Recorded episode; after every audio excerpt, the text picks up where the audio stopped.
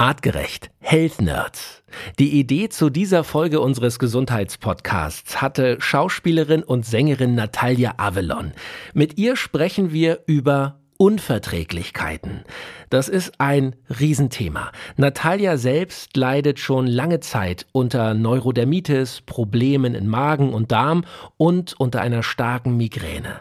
Seit ein paar Jahren nun weiß sie, warum Unverträglichkeiten sind der Auslöser für ihre Beschwerden. Natalia reagiert unter anderem extrem auf Laktose und Gluten. Deswegen hat sie inzwischen ihre Ernährung komplett umgestellt und ihre Beschwerden im Griff. Hier im Podcast macht sie anderen Betroffenen Mut, spricht schonungslos offen über ihren langen Leidensweg und ihre ganz persönlichen Erfahrungen. Und Matthias Baum aus dem Health Nerds Wissenschaftsteam versorgt uns mit den neuesten spannenden wissenschaftlichen Erkenntnissen zum Thema. Was sind Unverträglichkeiten überhaupt? Woher kommen sie? Welche evolutionäre Rolle spielen sie? Und vor allem, was haben unsere Psyche und unser Darm damit zu tun? Die Antworten und natürlich auch viele handfeste Tipps für uns alle gibt es in dieser neuen Folge der Artgerecht Health Nerds. Ich bin Felix Möse und ich stelle hier für euch die richtigen Fragen. Artgerecht. Health Nerds. Mensch einfach erklärt. Also Leute, wenn ich hier in die Runde gucke, kann ich eins schon mal feststellen. Eine Unverträglichkeit unter uns liegt definitiv nicht vor. Wir drei sind uns schon mal sehr sympathisch. Ich freue mich sehr. Natalia Avalon und Matthias Baum, unser Wissenschaftler, an euch beide. Herzlich willkommen heute hier bei den Health Nerds. Hi, ihr Lieben. Freut mich hier zu sein bei euch, mit euch. Hallo. So, jetzt müssen wir direkt mal fragen, Natalia. Äh, wir reden heute über Unverträglichkeiten und ähm, äh, um mal ein bisschen aus dem Nähkästchen zu plaudern, wir beide haben uns vor ein paar Tagen mal getroffen und da hast du gesagt, Mensch, ähm, wenn ihr diesen Health Nerds Podcast habt, da hätte ich eine Idee, redet doch mal über Unverträglichkeiten. Ja. Und da habe ich wiederum gesagt, ja, wenn dann nur mit dir zusammen. Ähm, du hast selber dieses Thema Unverträglichkeiten. Gib uns doch mal einen Einblick, auf was bist du unverträglich? Wie hat sich das bei dir bemerkbar gemacht? Angefangen hat alles bei mir in der Kindheit tatsächlich, dass ich ganz oft krank war. Erkältet. So. Und ich habe ja in den 80ern in Polen gelebt. Ich bin ja da geboren worden und bin ganz oft mit asthmatischen Anfällen im Krankenhaus gelandet. Man wollte mir schon die Kehle aufschneiden, hat mir irgendwelche Rohre reingeschoben, weil ich wirklich erstickt bin. Unverträglichkeiten war kein Thema damals in den 80ern in Polen, ich glaube nicht mal in Deutschland. Allergien war in Polen eben auch kein Thema. Das heißt, ich weiß heute, ich bin unverträglich auf Zitrusfrüchte, Laktose, Gluten, Nüsse zum Beispiel. Dann hatte ich diese Unverträglichkeit und diese Symptome wie bei einer Allergie, zum Beispiel, weil ich frisch gepressten O-Saft getrunken habe, war am Ersticken. Dann haben meine Eltern oder meine Großeltern mir Tee mit Zitrone darauf gemacht dann gab es sowieso ständig irgendwelche Pasta und, und polnischen Gerichte mit Gluten. Dann habe ich noch Milch bekommen mit Knoblauch drin und Honig. Honig vertrage ich auch nicht, Knoblauch übrigens auch nicht. Das heißt, ich wurde nonstop vergiftet. Nonstop. Bis ich dann irgendwann äh, in Deutschland, ich muss euch aber sagen, das war erst vor ungefähr acht Jahren, mich getestet habe auf Unverträglichkeiten. Ähm, ich hatte diverse Symptome im Leben, wie Migräne, wie Blähbauch, komatöse Zustände im Sinne von nach Pasta, ähm, nach ähm, Carbonara, bin ich einfach ins Koma gefallen. Ich musste mindestens eine Stunde schlafen, aber wirklich komatös, ohne Spaß. Ja, und dann hat sich irgendwann herausgestellt, ach, guten Morgen, du bist ja auf alles unverträglich, was du liebst.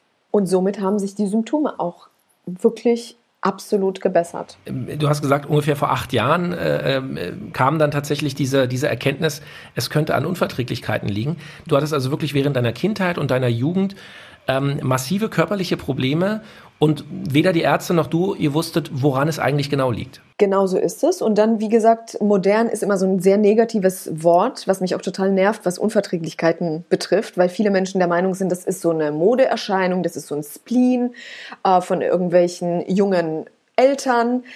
Ist es eben nicht. Ich habe auch wirklich Freundschaften an Nagel gehängt, weil mir die Freunde gesagt haben, das bildest du dir alles ein, das ist alles psychosomatisch. Matthias, du wirst uns sagen können, Vielleicht hängt die Psyche natürlich ähm, damit zusammen, wenn man Stress hat, wenn das Immunsystem dadurch leidet. Aber bei mir hat es konkret körperliche Auswirkungen. Ich kriege Neurodermitis von Gluten, ich kriege Schuppen, Schuppenflechte von Gluten, ich kriege Migräne, Pickel, von Laktose Durchfall, Blähungen, wie gesagt, also ich falle in, in Dornröschenschlaf. Das ist also mein Körper reagiert auf diese Gifte und ähm, ich war einfach nonstop krank. Matthias, wenn du das hörst, du hast schon die ganze Zeit auch äh, genickt, hast zwischendurch, habe ich gedacht, auch mal große Augen bekommen. Ähm, wie schätzt du das ein, was Natalia hier beschreibt? Also ich glaube, den ersten Punkt und den gleich vorweggeschoben, dieses, ich kenne das, Felix, wir hatten eben auch schon mal kurz dazu gesprochen, dieses, ist das eigentlich überhaupt eine Modeerscheinung oder bilden wir uns das alle so ein? Definitiv nein. Wir müssen verstehen, um was es sich dabei handelt und was in unserem Körper dabei eigentlich passiert.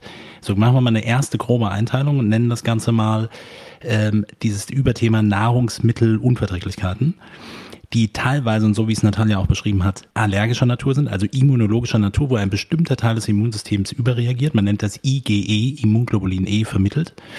Und es gibt den anderen Bereich der sogenannten Nahrungsmittelunverträglichkeiten, die ich mache jetzt mal in Anführungsstrichen, nicht immunologisch bedingt sind, was natürlich auch nicht ganz stimmig ist, weil das Immunsystem immer einen Teil mit dazu beiträgt.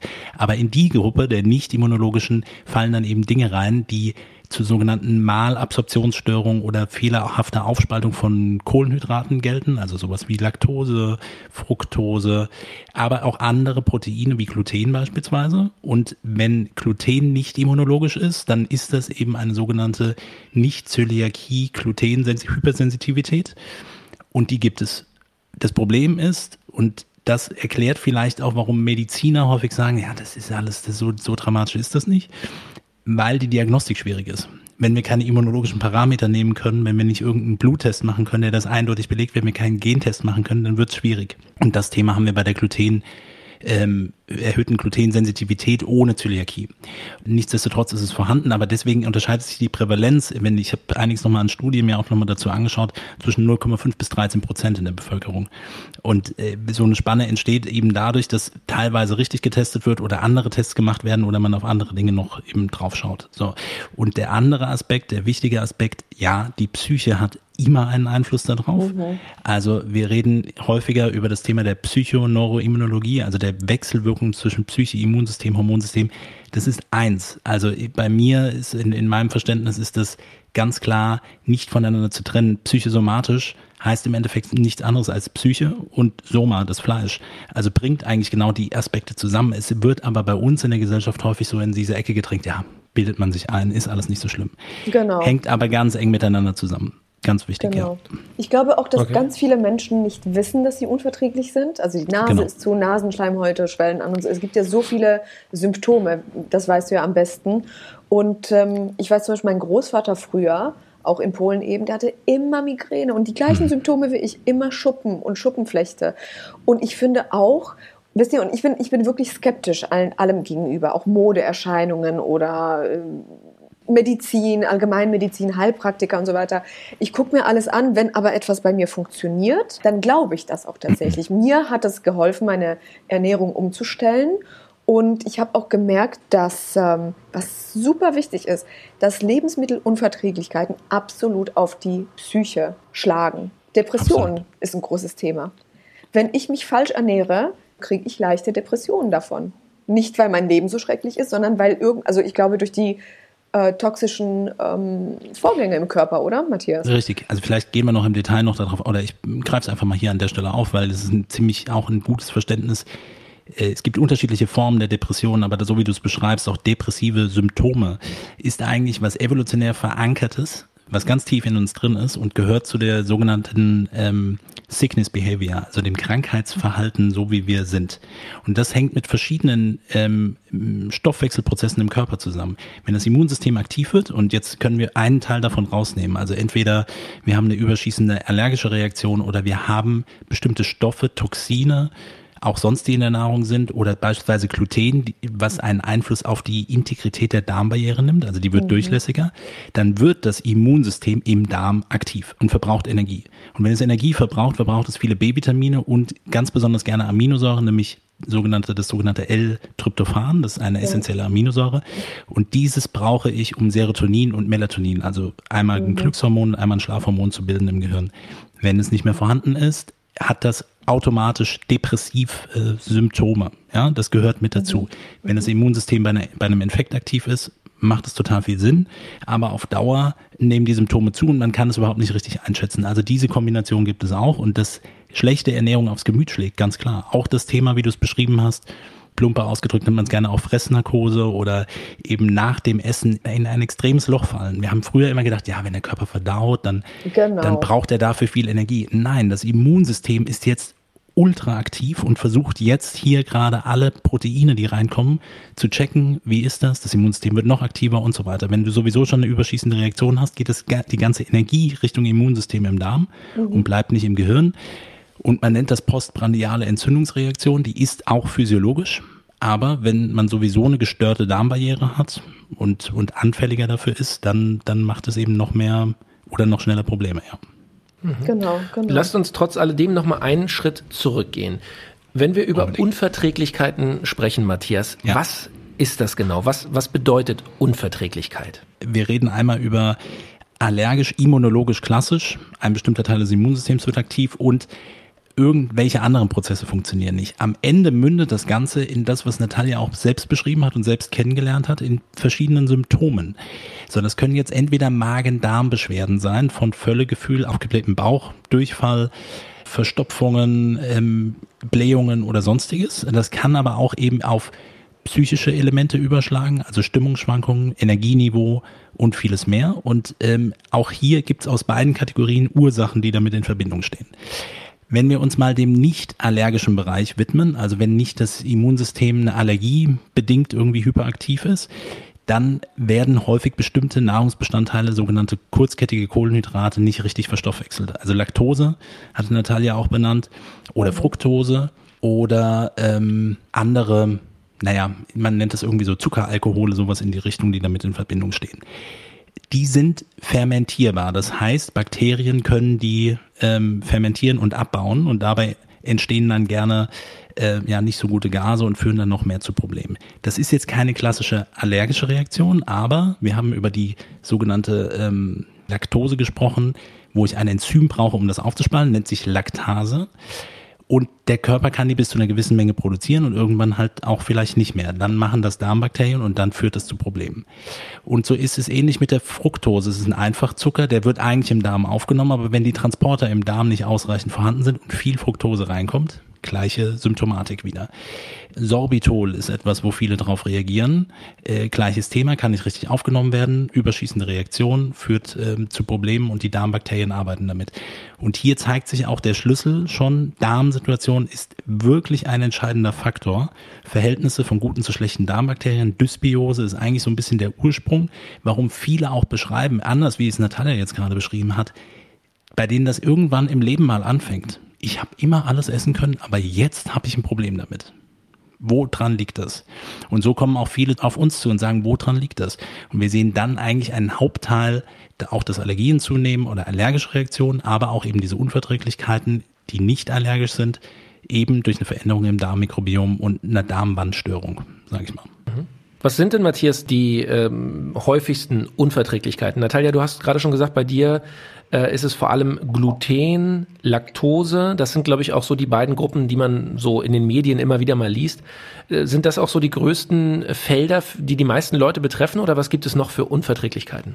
Also Laktose auf jeden Fall ähm, ist ein Thema, wobei man jetzt hier auch nochmal differenzieren muss zwischen ähm, genetisch bedingt und nicht genetisch bedingt. Wir haben da ein Nord-Süd-Gefälle, das heißt, jeder Mensch oder jedes Baby kann zu Beginn im Leben erstmal Laktose aufspalten im Regelfall. Irgendwann erliegt die Produktion. Es gibt Gene und dann kriege ich die einmal von Mama und Papa, die mir eine Aussage darüber geben, ob ich Laktose weiter aufspalten kann. Es gab dann irgendwann mal in der Evolution, in der Entwicklung einen sogenannten Polymorphismus, also eine Punktmutation, die dazu geführt hat, dass man ein Leben lang Laktase produzieren konnte, um besser Laktose aufzuspalten. Normalerweise erliegt das irgendwann. Und das ist so ein bisschen etwas, wo man auch diagnostisch drauf eingehen kann. Da wird auch mehr zu getestet, das ist auch präsenter. Und jetzt kommen wir wieder zu dieser sogenannten Modeerkrankung, dass dann, ja, du hast das doch überhaupt nicht, du hast kein, kein genetisches Thema oder das, das ist doch nicht, also stell dich nicht so an. Nur hier haben wir das andere Problem, dass wir natürlich in der Ernährung immer wieder damit konfrontiert werden. Das heißt, irgendwo ist Laktose eingebaut als zum Beispiel Stabilisator von Kapselhüllen oder Tabletten irgendwo mit eingemischt ist. Also mittlerweile nimmt das definitiv ab, weil es bekannter ist. Ich glaube schon, dass Laktoseintoleranz in welcher Form auch immer und Glutenunverträglichkeit in welcher Form auch immer die bekannteren sind. Mhm. Wie ist es bei dir, Natalia? Wenn du sagst, dass du ähm, tatsächlich viele Unverträglichkeiten hast, äh, was kannst du überhaupt noch essen? Oder anders, wie, wie gehst du einkaufen? Wie gehst du durch den Supermarkt? Also ich muss euch sagen, der Anfang war, äh, der Anfang der Umstellung war total anstrengend. Na, auf einmal fällt das Brot weg, die Pizza, die Pasta, die Burger, was man halt so gerne isst. Ne? Das Vor Leben hat gar keinen Sinn mehr. Das Leben macht überhaupt gar keinen Sinn mehr. Dann ging es los, ne? Der gute Ruf, äh, ist der Ruf erst ruiniert. Man, ah, die Avalon feiert immer so, ne? Die hat so Augenringe und äh, sieht immer so müde aus. Nee, die Avalon, da, da arbeitet ja Matthias, äh, das ist, glaube ich, auch noch ein wichtiges Thema, ähm, die Leber arbeitet ja auf Hochtouren, das Organ, äh, das entgiftet. Das heißt, Augenringe, habe ich gelernt, die kommen oft von der Leber eben. Ähm, ich entgifte immer mal wieder, ne, dass ich, weil natürlich sündige ich zwischendurch und sage, okay, jetzt gibt es am Set, wenn ich drehe, keine laktosefreie Milch. Mittlerweile gibt es zwar alles, aber es gibt Momente, da gibt es eben nur Brötchen. So das geht nach hinten los. Also wenn ich drehe, wenn ich vor der Kamera stehe, mache ich das überhaupt nicht. Aber ähm, wie gesagt, Laktose, Gluten ist überall drin. Selbst wenn du Sushi essen gehst, ist ähm, im Reis ganz oft, zu 90 Prozent glaube ich bei den äh, Asiaten oder Japanern, der Weizenklebstoff äh, im Reis, damit der Reis klebt. Das weiß man doch nicht. Also wenn ich Sushi bestelle, denke ich, da ist doch kein Mehl drin. So. Das heißt aber schon, wenn ich es richtig verstehe, du versuchst wirklich schon, es 100% durchzuziehen, weil auch kleinste Mengen ähm, im Grunde dir wirklich Probleme machen können. Also die Menge, wenn ich jetzt ein bisschen eine Nudel esse. Es, die, also es kommt schon noch auf die Mengen an, aber mein Körper, mein Darm reagiert einfach extrem. Und ich habe extrem gelernt, auf meinen Körper zu achten, zu hören. Ich finde, unser, unser ähm, Organismus gibt uns Zeichen. Und so wie du gesagt hast, Matthias, nein, die Siesta nach dem Mittagessen, weil man so K.O. ist vom Essen, ist eben nicht normal. Und ich merke das eben jetzt, wenn ich alles weglasse, also über Jahre, habe ich dieses, dieses Tief nach dem Essen nicht. Ich bin topfit. Ich renne topfit durchs Leben. Und ähm, na, wie gesagt, die Umstellung. Morgens kein Brot, nur irgendwelche äh, Cracker, die hart sind, die nicht so gut schmecken. Buchweizen, ähm, Pizza. Schmeckt halt anders. Schmeckt nussiger, erdiger, öko, sagen viele dazu in Anführungsstrichen. Ähm, nun gut, was ist mir wichtiger? Ja, also natürlich ist es mir wichtig, gesund durchs Leben ähm, zu fliegen, als Pizza zu essen. Insofern, die Umstellung hat gedauert. Das dauert so, ich würde sagen, ein Jahr, bis man wirklich ähm, begreift, okay, das ist jetzt eine Entscheidung und ähm, die muss man treffen. Und es gibt so viele äh, mittlerweile, so viele, wobei Deutschland auch wirklich hinterher ist, muss ich sagen, so viele alternative Möglichkeiten. Ja, Hafermilch zum Beispiel ist auch wieder Gluten. Jetzt habe ich eine Laktose- und äh, Glutenunverträglichkeit, kann ich natürlich auch keine Hafermilch trinken. Bis die Cashew und Macadamia und was auch immer reinkam, das hat bei uns ewig gedauert. Dann ist es natürlich noch dreimal so teuer wie normale Produkte. Also sind die Allergiker und die Unverträglichen noch damit gestraft. Und das ist halt, ja, hat alles ähm, doofe, finde ich, ähm, Nebeneffekte, aber das muss man für sich entscheiden. Und das betrifft aber vor allem, glaube ich, einfach wirklich viele, viele Menschen, die, die ja auf irgendetwas unverträglich sind. Matthias, kann man denn ähm, irgendetwas tun, um den Körper an bestimmte scheinbar unverträgliche Produkte zu gewöhnen. Also könnten wir Natalia irgendwie helfen, dass sie irgendwann wieder Nudeln essen kann, ohne dass sie da Probleme hat? Das ist doch ein guter Punkt, weil ähm, das ist eine häufige Frage. Und eigentlich hat Natalia die schon beantwortet, weil sie es auch im Selbstversuch schon probiert hat. Ähm, man kann das bis zu einer gewissen Menge wahrscheinlich auch kompensieren. Das ist auch übrigens die ähm, auch ähm, Lehrmeinung, dass man sagt, also die Lehrmeinung, dass äh, Gluten und da, wo Gluten drin vorkommt, nämlich in Weizen und Getreide, so wichtig ist für uns, dass äh, man die nicht komplett ausmerzen sollte, wo wir natürlich häufiger schon gesagt haben, sehen wir ganz anders. Also äh, bei einer artgerechten Ernährung kommen sie per se einfach schon sehr wenig vor. In der Umsetzung muss man eben schauen. Der Selbstversuch ist eigentlich das, was immer empfohlen wird. Also ausmerzen und dann schauen, was funktioniert. Aber ich finde, diese, also den auch äh, Natalia bemerkenswert, den, den Punkt auch nochmal, den du bezüglich deines Opas gesagt hast.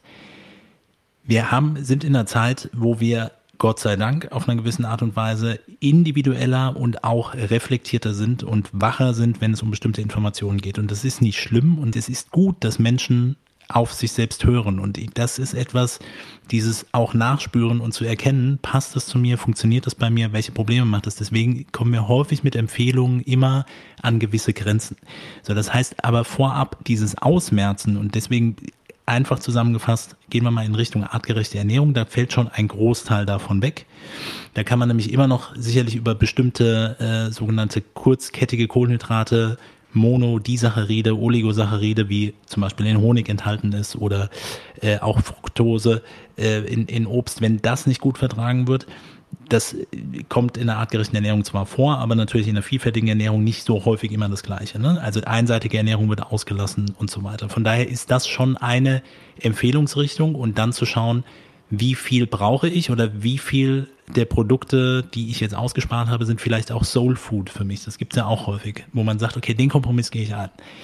Aber man muss ehrlich zu sich sein, zu welchem Preis? Weil das Gefühl, dass ich das jetzt brauche, ist eine Erinnerung, ein Comfort Eating, ein ich möchte das jetzt unbedingt haben. Das schüttet wieder bestimmte Glückshormone für den kurzen Moment aus, aber der, im Umkehrschluss sorgt es unter Umständen dafür, dass, dass wieder mein Immunsystem aktiver wird und wieder Probleme mit entstehen.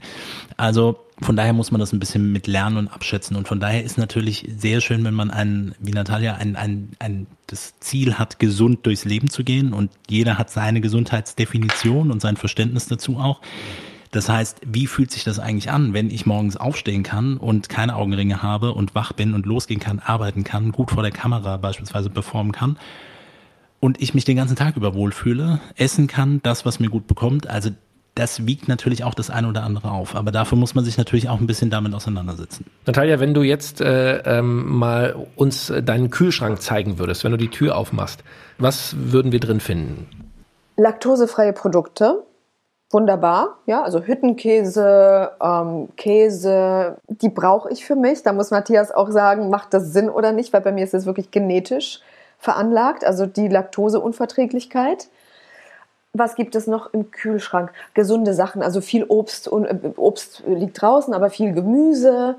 Reispasta habe ich für mich entdeckt. Buchweizen schmeckt eben anders oder, oder ähm, Kichererbsenpasta schmeckt auch sehr eigen, aber Reispasta, die nicht im Kühlschrank liegt natürlich. Also es gibt schon viele Möglichkeiten. Ich ernähre mich sehr gut, ich ernähre mich bio, das ist mir wichtig, weil ich mir zum Beispiel einbilde bei meiner Zitrusunverträglichkeit die nicht rauskam anhand der Blutuntersuchung und auch nicht bei den Allergien. Ich glaube, es liegt an den Pestiziden in der Schale. Ja. Mhm. Ich habe auch schon mal von Tomaten erbrochen und dachte, was ist denn los, weil die ja. nicht gut gewaschen waren. Darf ich da ganz kurz rein, weil das ist ein, das ist ein ganz wichtiger Punkt, den habe ich eben auch in der Auflistung ein bisschen außen vor äh, gelassen. Sogenannte Pseudoallergien, die bedingt sind durch die sogenannten E-Nummern oder irgendwelche Zusatzstoffe. Pestizidbelastung oder ähnliches definitiv ein wichtiger Faktor. Und wir dürfen nicht vergessen, worauf reagiert denn ein Immunsystem nochmal? Es sind immer irgendwelche Proteinstrukturen. Klar finde ich die, da auch etwas in, in den Zitrusfrüchten, aber nicht das nicht als Hauptmerkmal. So, das heißt, worauf reagiere ich am Ende des Tages? Äh, nicht auf die Säure oder oder ähm, äh, auf die Kohlenhydrate, die darin enthalten sind. Also die Wahrscheinlichkeit ist nicht ganz unrealistisch. Wobei ein wichtiger Aspekt auch, wenn sich natürlich im Kindesalter Allergien schon ausbilden, dann bleiben sie unter Umständen auch, aber man kann natürlich versuchen, sie auch zu reduzieren. Es macht aber Sinn zu wissen, was man nicht verträgt. Definitiv. Mhm. So, aber jetzt muss ich an dieser Stelle auch nochmal sagen, Natalia, ich bin schon ein bisschen enttäuscht. Ich habe ja mir immer vorgestellt, bei dir im Kühlschrank muss da auch eine Flasche Rotwein stehen. Ja gut, die habe ich jetzt natürlich nicht erwähnt. Ne? Der Wodka liegt im Gefrierfach natürlich. Also ich bitte dich, der gute Kartoffelwodka. Der Kartoffelschnaps, ja. Da habe ich auch schon tausendmal gegoogelt, wie ist das, Matthias? Ich, ich, und ich erinnere mich ja. jedes Mal nicht, wie ist es mit Gluten und Wodka? Mit Alkohol, über 40 Prozent und so weiter. Ist am Ende des Tages auch irgendwo ein, ne, über, also du hast ja eben auch so benannt, Gluten ist ein, ein äh, Eiweiß, das ähm, in verschiedenen Pflanzen vorkommt, auch in Kartoffeln, aber bei dem Kartoffelschnaps muss man halt schon ähm, nochmal unterscheiden, vor allen Dingen, wenn es dann um den reinen Alkohol geht. Das ist auch ein wichtiger Punkt, wenn es um das Thema Käse, hast du eben bei Laktose erwähnt. Also immer dann, wenn vom ursprünglichen Lebensmittel irgendein Fermentationsprozess stattgefunden hat, also irgendwelche Bakterien spalten irgendetwas auf, dann wird das dementsprechend noch abgebaut. Deswegen haben dann bestimmte Käsesorten keine Laktose mehr. Deswegen hat dann Alkohol, der dann irgendwie aus Kartoffeln gewonnen wird, durch den Fermentationsprozess auch nicht mehr diese Glutenmengen oder das als Hauptthema mit dabei. So von daher, ein Wodka Ja. Gott sei Dank. Das ist, ich, Leute, das ist meine. Darf mich ja nicht dafür aussprechen, aber. Ist Spaß beiseite, ja. Aber Matthias, du hast ja was ganz Wichtiges genannt und zwar die Lebensqualität. Ja. Also wenn ich mich gut ernähre und habe keine, keine Schuppenflechte mehr und keine Blähungen Ja. mehr, aber bin unglücklich, weil, weil ich einfach gar nichts mehr esse, Ja. außer Karotten und, und ich weiß nicht, Rohkosten ist zum Beispiel eine Möglichkeit, ist nichts für mich. Ich brauche warmes Essen, ich brauche einfach ausgewogene Mahlzeiten. So, deshalb ab und zu sündige ich auch mal mit gutem Gewissen, wenn ich weiß, ich stehe nicht vor der Kamera, ich bin gerade im Urlaub und esse Tiramisu und falle danach ins Koma eine Stunde und äh, schwelle an, weil ihr, ihr habt keine Ahnung wirklich, wenn ich mich, also wenn ich sündige, meine Augen schwellen an. Ich sehe aus wirklich wie ein Alkoholiker, Junkie, alles zusammen. Das ist nicht mehr schön. Ne? Aber ab und zu denke ich, pfeif drauf, ich bin auf Hawaii. Ist mir wurscht. Da darf man sich das gönnen, ja. So soll es ja auch sein. Sag mal, ähm, ein wichtiges Thema, was ihr beide schon äh, indirekt mit angesprochen habt. Natalia, du hast erzählt, bei dir hat es ja viele Jahre, viele Jahrzehnte gebraucht, bis du wirklich mal darauf getestet wurdest oder man das erkannt hat. Äh, Das Thema Testen, Matthias. Kann man sich auf Unverträglichkeiten testen lassen? Kann ich einfach zum Arzt gehen, sagen, bitte checken Sie mich mal durch, auf was bin ich alles unverträglich? Wo sind da vielleicht auch Limits gesetzt? Also kann man machen. Ähm, kommt immer ein bisschen darauf an, wer testet wie wo drauf. Also was es einfacher macht, wenn wir über Allergien sprechen, dann ist ja bei einer Allergie ist wie gesagt so, dass es Antikörper gibt der Gruppe E, also Immunglobuline E, die spezifisch auf bestimmte Antigene reagieren. So, und dann kann ich dementsprechend äh, testen. Deswegen weiß Natalia auch, dass es bei Zitrusfrüchten zum Beispiel nicht angeschlagen hat.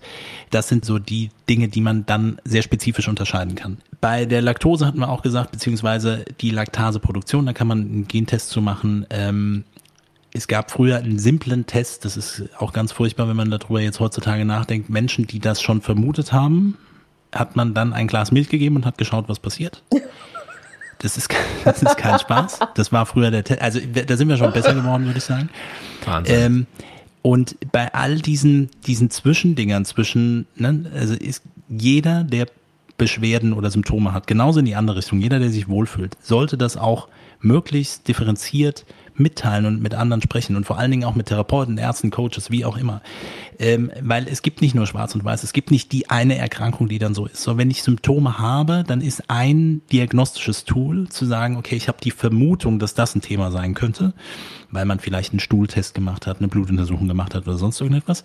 Dann kann man sagen, okay, diese Gruppe an glutenhaltigen Lebensmitteln, die nimmst du mal raus aus der Ernährung und protokollierst das. Man führt ein Ernährungstagebuch.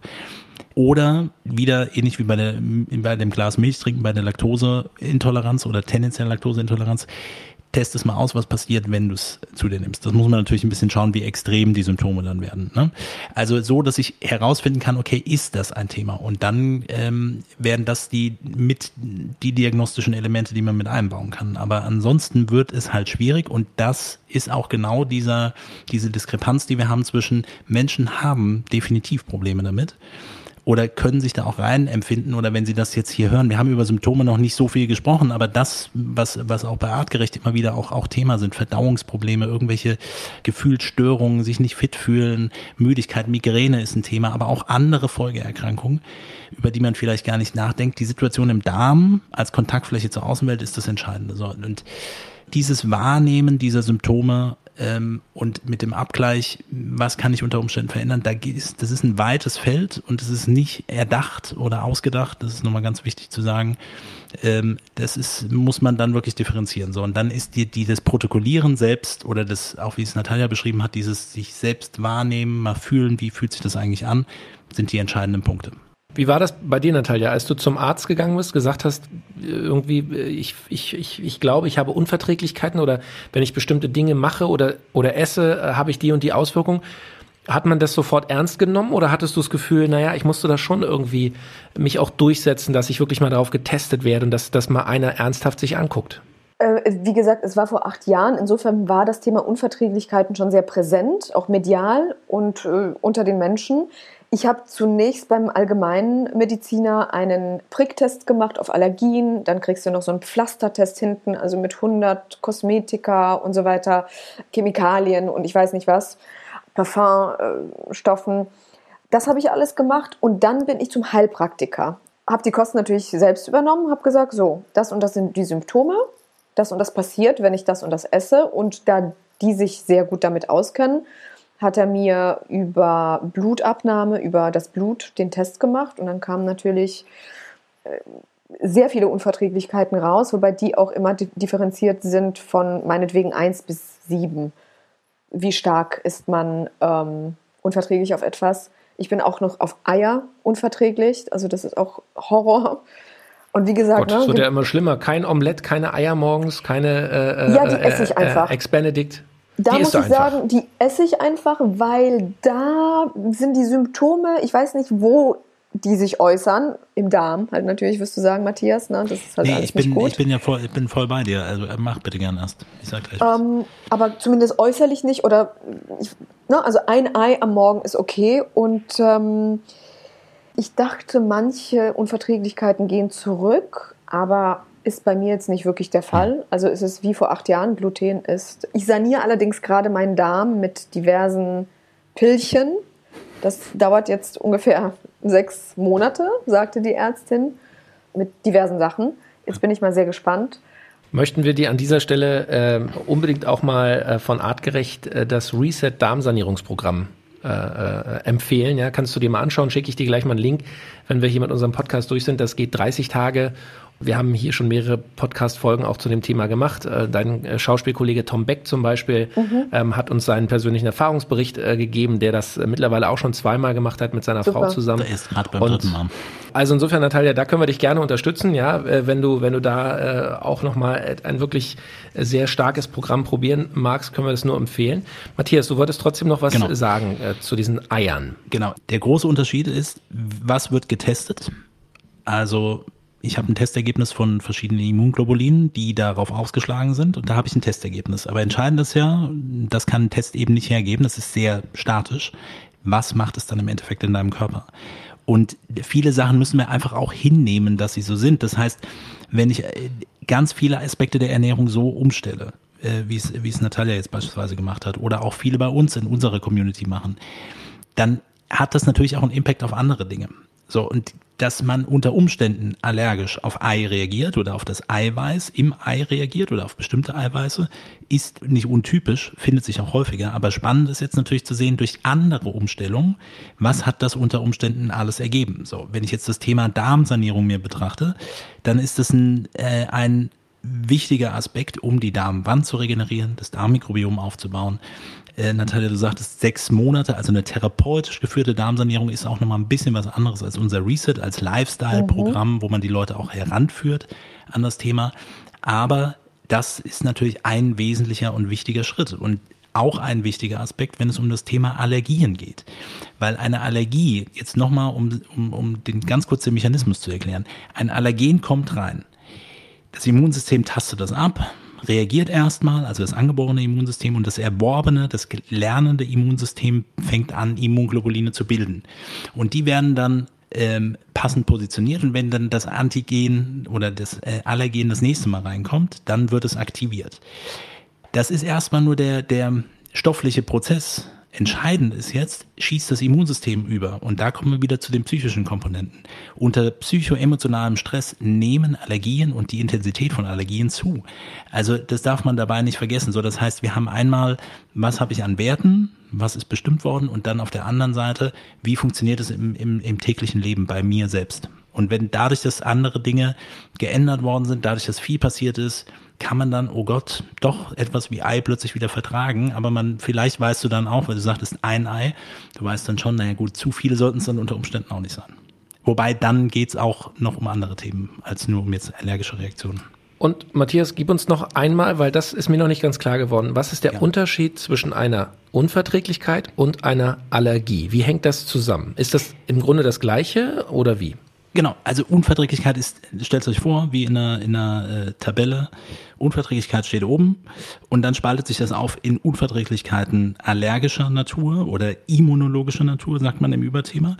Das spaltet sich dann auf in allergische, atopische Geschichten, also das kann alles möglich sein, irgendwelche Nahrungsproteine, die gibt's ja auch in Pflanzen, wo das Immunsystem darauf reagiert und so wie es gerade beschrieben hat, bestimmte Antikörper bildet und überschießend reagiert mit den schwellenden, anschwellenden Augen, obwohl ich es gegessen habe, irgendwie das, was dann wirklich allergische Reaktionen sind, zuziehende Bronchien, vermehrte Schleimproduktion, äh, Ödeme, die in der Haut entstehen und so weiter. Das ist das eine. Und ein anderer immunologischer Part wäre ein autoimmuner Prozess. Das wäre die Glutensensitivität, die bei Zöliakie vorkommt. Das ist eine Autoimmunerkrankung. Da geht die Darmwand, man nennt das Enteropathie, also die Darmwand, die Darmzotten gehen kaputt. Und andere Formen von Unverträglichkeiten, das ist dann diese andere Seite, die nicht primär immunologisch bedingt sind. Die sind dann eben bedingt durch, ich habe zu wenig Enzyme, um irgendetwas aufzuspalten, wie beispielsweise bei Laktose. Ich habe zu wenig Transporter, um es aufzunehmen, wie bei Fructose. Ich habe Pseudoallergien durch bestimmte E-Nummern oder, oder ähm, bestimmte Pestizide oder sonstiges. Und oder und ähm, zum Beispiel auch etwas wie die Histaminintoleranz. Da haben wir noch gar nicht drüber gesprochen. Auch ein wichtiges Thema. Und auch ein Thema, was viele Facetten hat. Das heißt, da geht es auch nicht nur darum, dass ich histaminhaltige Lebensmittel nicht zu mir nehme oder Histidin, die Aminosäure, um Histamin zu bilden, reduziere, sondern es geht darum, was macht mein Darm und mein Darmmikrobiom und habe ich genügend körpereigen produziertes DAO, also das aufspaltende Enzym für Histamin, was tendenziell in unterschiedlichen Darmabschnitten produziert wird. Wenn die Darmwand kaputt ist, produziert es das nicht mehr so gut, weil es die Enterozyten produzieren und ausschütten. Wenn mein Darmmikrobiom im Ungleichgewicht ist, dann produzieren bestimmte ähm, im Ungleichgewicht befindende Bakterien produzieren noch mehr Histamin. Das heißt, dann fällt zu viel an, es kann nicht abgebaut werden, sorgt auch für Symptome und Histamin im immunologischen Prozess ist eben ein Entzündungsmediator, öffnet Gefäße, ähm, sorgt dafür, dass andere Botenstoffe ankommen und das ist dann auch die Hautrötung und sowas, die damit vermittelt ist. Und Histamin und Histaminintoleranz wird auch immer so spaßeshalber gesehen, ja, ist doch, ist doch gar nicht so schlimm, gibt's doch gar nicht, bildet euch das nicht ein. Gleiches Thema, kommt in die gleiche Riege mit rein, aber ihr seht, es mündet am Ende des Tages immer wieder auf das Thema Darm, Darmsituation, Darmbarriere, Darmmikrobiom. Das ist der Schlüssel, wo, wo es starten sollte. Das heißt, Natalia äh, äh macht es im Grunde genau richtig, das Thema Darmsanierung wirklich äh, sich äh, da mal mit zu beschäftigen, das Gleichgewicht der negativen, positiven Bakterien im Darm wieder äh, in, in, in, ins Gewicht zu bringen. Das ist etwas Präventives, was wir hier unserer Community, unseren Hörern durchaus mitgeben können als Tipp, wenn ihr Unverträglichkeiten habt was man tun kann? Definitiv, um es ganz klar zu sagen, egal in welche Richtung, das muss nicht unser Reset-Programm sein. Äh, es ist entscheidend, dass wir verstehen, dass mit der größten Wahrscheinlichkeit unter, aktuell, unter, unter der aktuellen Datenlage, unter nicht jetzt klaren medizinischen, diagnostischen Gegebenheiten, aber die Störung der Darmbarriere, das Eindringen, das potenzielle Eindringen von Endotoxinen in die Blutbahn, das aktivierte Immunsystem, eine verschobene Darmflora, eine Dysbiose, die Ursache für die meisten modernen Erkrankungen sind. Und Allergien gehören zu den meisten modernen Erkrankungen. Und das ist, glaube ich, auch noch ein entscheidender Punkt, Felix. Du hast es eben gesagt mit den, ähm, dem evolutionären Kontext, dem Nutzen. Warum gibt es sowas wie Allergien? Oder anders, warum gibt es IgE, Immunglobulin E? Das kann ja nicht sein, dass sich die, die Evolution überlegt hat, ja, produzieren wir mal, damit wir dann alle Allergien bekommen. Immunglobulin E ist nicht nur für bestimmte Anti ähm, äh, für bestimmte Allergene äh, notwendig, sondern ist zum Beispiel auch für die parasitäre Abwehr total notwendig. Dafür hat es sich mal entwickelt. Parasiten haben wir eigentlich nach, was ja auch auf der einen Seite gut ist, keine Konfrontation mehr mit.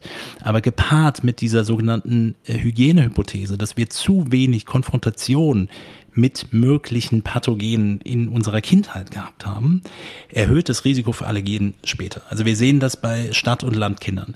So, von daher ist das ein entscheidender Punkt. Oder bestimmte Haustiere zu haben, ist ein entscheidender Punkt, der damit in Verbindung steht. Die Konfrontation im Kindesalter ist wichtig, damit das Immunsystem jetzt richtig lernt.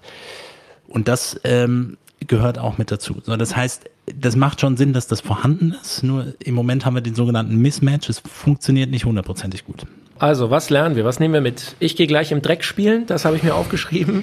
Ich und mit versuche, Karl im Dreck spielen. mit Karl, genau. Damit der sich gut dran gewöhnt. Ja. Ähm, Natalia, was gibt es bei dir heute noch zu essen? Was steht auf dem Speiseplan? Heute wollte ich mich, ja, belohnen, tatsächlich.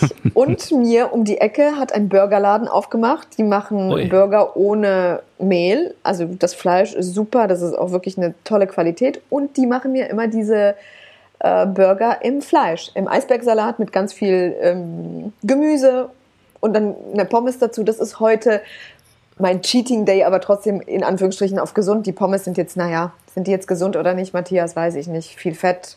Süßkartoffelpommes sind gut. Also zumindest nicht so schlecht wie normale, oder? Ja, aber das sollte man sich gönnen. Im Rahmen der Darmsanierung muss man allerdings sagen, könnte man unter Umständen drüber diskutieren, aber das können wir an einer anderen Stelle nochmal. Da hast du natürlich recht. Ich habe allerdings zwei, vor zwei Tagen angefangen. Vielleicht bestelle ich den heute auch nicht. Vielleicht, kommt, vielleicht ja mache ich mir Pasta.